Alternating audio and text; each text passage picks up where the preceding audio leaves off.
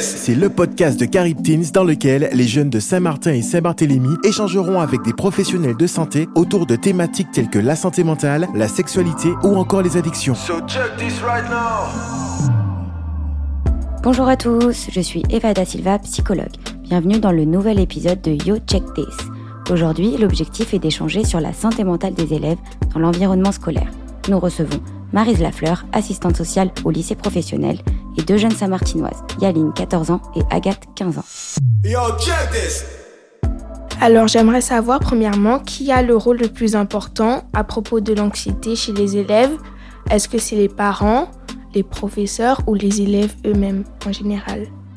Alors là, tu me poses une question qui peut être très complexe, dans le sens où là, tu mets en, présence trois acteurs, on va dire. Donc, euh, moi, j'ai envie de dire que souvent, moi, je, je réponds cas par cas. C'est-à-dire que si un élève vient me voir avec un problème, alors le problème euh, euh, important, c'est l'anxiété, c'est ça? Donc, c'est l'élève qui est anxieux. D'accord. Donc, toi, ce que tu veux savoir, c'est qui, qui est responsable de l'anxiété de l'élève? Est-ce que c'est le parent, l'école ou l'élève lui-même? Mais ça, on peut jamais le savoir avant d'avoir discuté. Donc euh, c'est l'élève lui-même qui doit savoir exactement est, d'où vient, d'où vient son anxiété. Ah d'accord. J'aimerais savoir c'est quoi la phobie scolaire?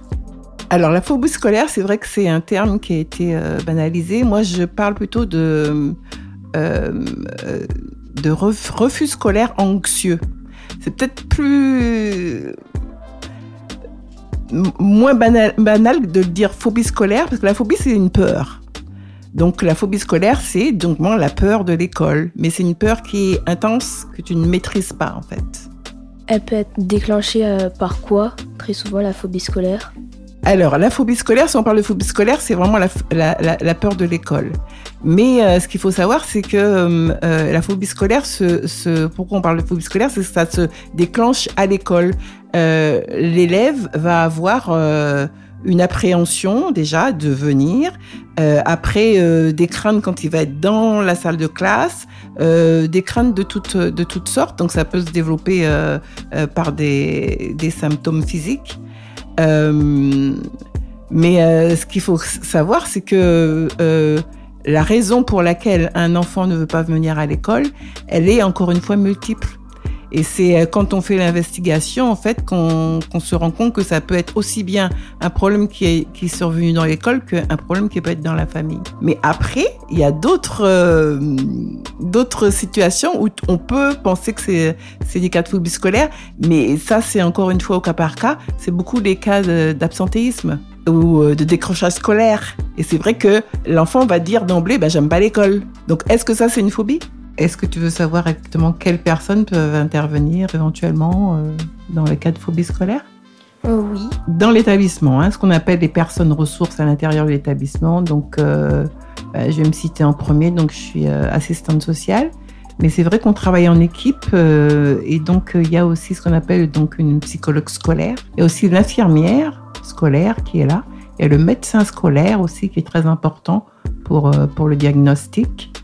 Euh, et puis il y a les enseignants aussi hein, qui ont leur part à donner, parce que c'est eux qui sont euh, en contact direct avec, avec l'élève euh, dans la classe.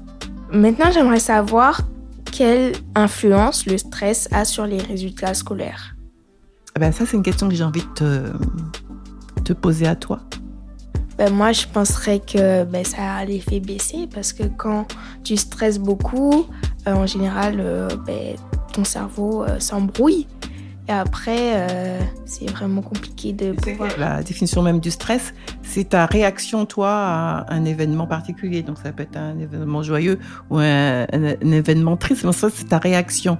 Donc, ça peut être pour certaines personnes stimulant. Est-ce qu'il y a beaucoup plus de décrochage scolaire pour ceux qui n'ont pas des parents qui sont derrière eux ou encore ceux qui ont des, plus de difficultés, par exemple les dyslexiques? On n'arrive même plus à les nommer. C'est vrai qu'avant, pour, pour parler essentiellement de la dyslexie, euh, mais là, maintenant, il y a des dys de, toutes formes, hein, dysphasie, euh, dysorthographie, dyscalculie. Et euh, c'est vrai que quand tu as ce trouble-là, parce que c'est pas une maladie, c'est un trouble, quand tu as ce trouble-là, c'est vrai que les parents, si tu es mineur, tes parents doivent t'emmener voir un spécialiste. Tous les 10 maintenant, pour qu'ils soient traités euh, comme il faut, la procédure veut qu'il y ait une instruction d'un dossier à la MDPH. Mais c'est vrai, après, c'est expliquer aux parents que c'est la seule procédure qui existe, donc il faut la faire. Mais en aucun cas, les, les troubles 10 ne sont des maladies. Euh, moi, j'aimerais savoir, c'est quoi la MDPH Alors, la MDPH, précisément, c'est la maison départementale pour les personnes euh, porteurs de handicap. Merci. Par exemple, souvent on dit d'un enfant qui est jamais là que euh, ses parents ils sont bah, ils sont certainement pas là ou ils s'occupent pas de lui. Mais est-ce que si par exemple il y a un enfant qui veut pas aller à l'école parce que par exemple on va dire il stresse beaucoup, et que son parent, au contraire, il le pousse à aller à l'école, est-ce que ça pourrait pas encore euh, plus aggraver la Accentuer. chose Alors effectivement, bon, moi je peux parler que de mon expérience. C'est vrai que un élève qui a ce, cette difficulté à, se rendre à l'école, à rester à l'école, c'est vrai que euh, si on n'a pas trouvé la cause, en fait, c'est compliqué de, lui faire comprendre l'importance de l'école. Parce que si tu es dans, un, dans une phobie, encore une fois, euh, tu ne maîtrises pas en fait. Donc euh, si toi-même tu n'arrives pas à comprendre le pourquoi tu, ne veux pas aller à l'école, en fait, c'est sûr que te forcer, ça va pas arranger la chose.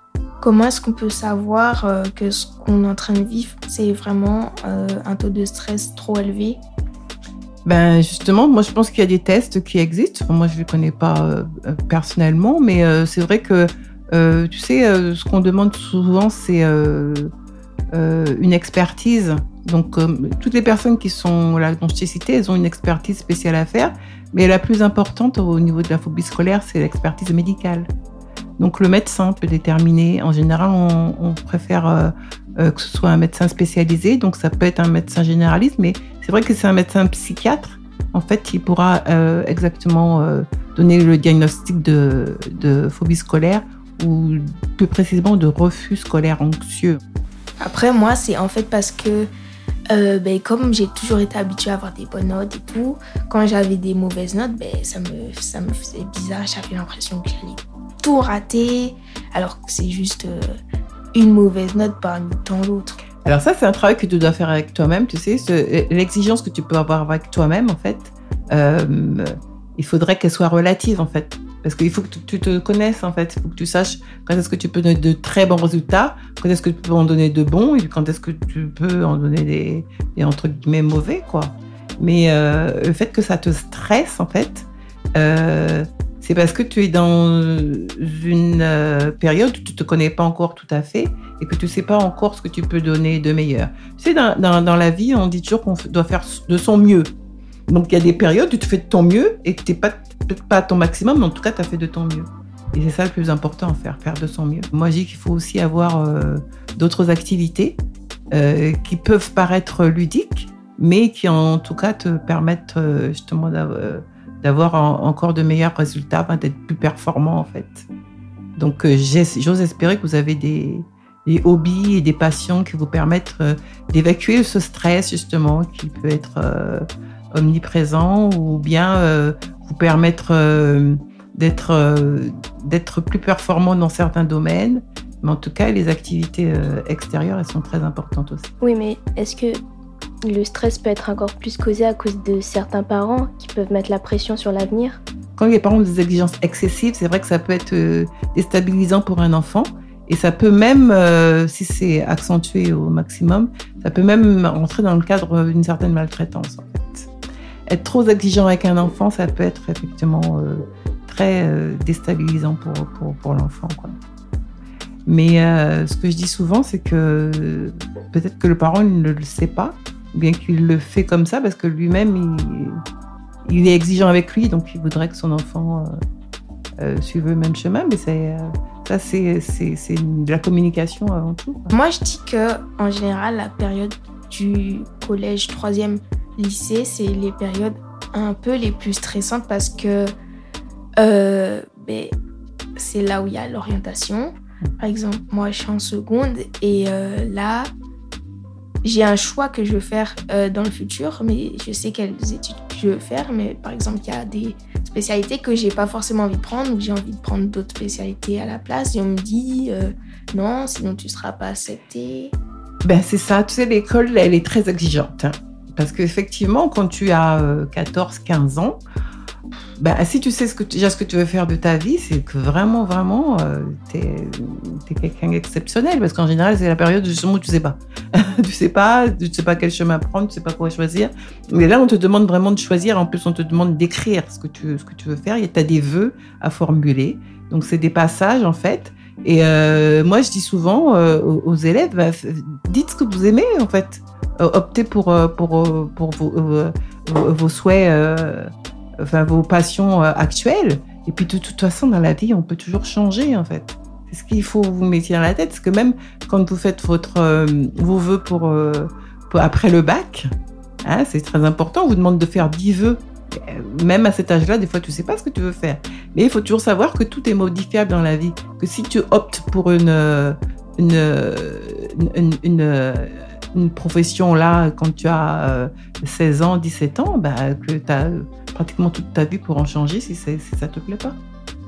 Ouais, c'est ça le truc, c'est que on se dit si par exemple là j'ai envie de faire des études et que euh, je m'engage dedans, après est-ce que je pourrais faire un retour en arrière pour changer totalement? Alors il n'y a jamais de retour en arrière dans la vie. Il y a toujours des, bons en avant en fait. Tu avances, tu, recules jamais dans la vie. Donc si tu changes de direction, ben, en fait c'est pas un retour en arrière parce que tout ce que tu auras appris avant, de changer de direction, bah, ça va te servir pour aller encore plus loin. Merci Aline, merci Agathe pour vos questions et merci à Maris d'y avoir répondu. Merci à tous de nous avoir écoutés. J'espère quand même que ça vous a plu. Si vous vous êtes reconnus dans cet échange et que vous rencontrez des difficultés, n'hésitez pas à vous rapprocher des personnes ressources, que ce soit des membres de votre famille ou des professionnels au sein de votre établissement scolaire. Merci d'avoir écouté YoCheck 10. Si vous souhaitez en savoir plus sur ce sujet, retrouvez les informations sur notre site et n'hésitez pas à partager et à nous suivre sur les réseaux sociaux.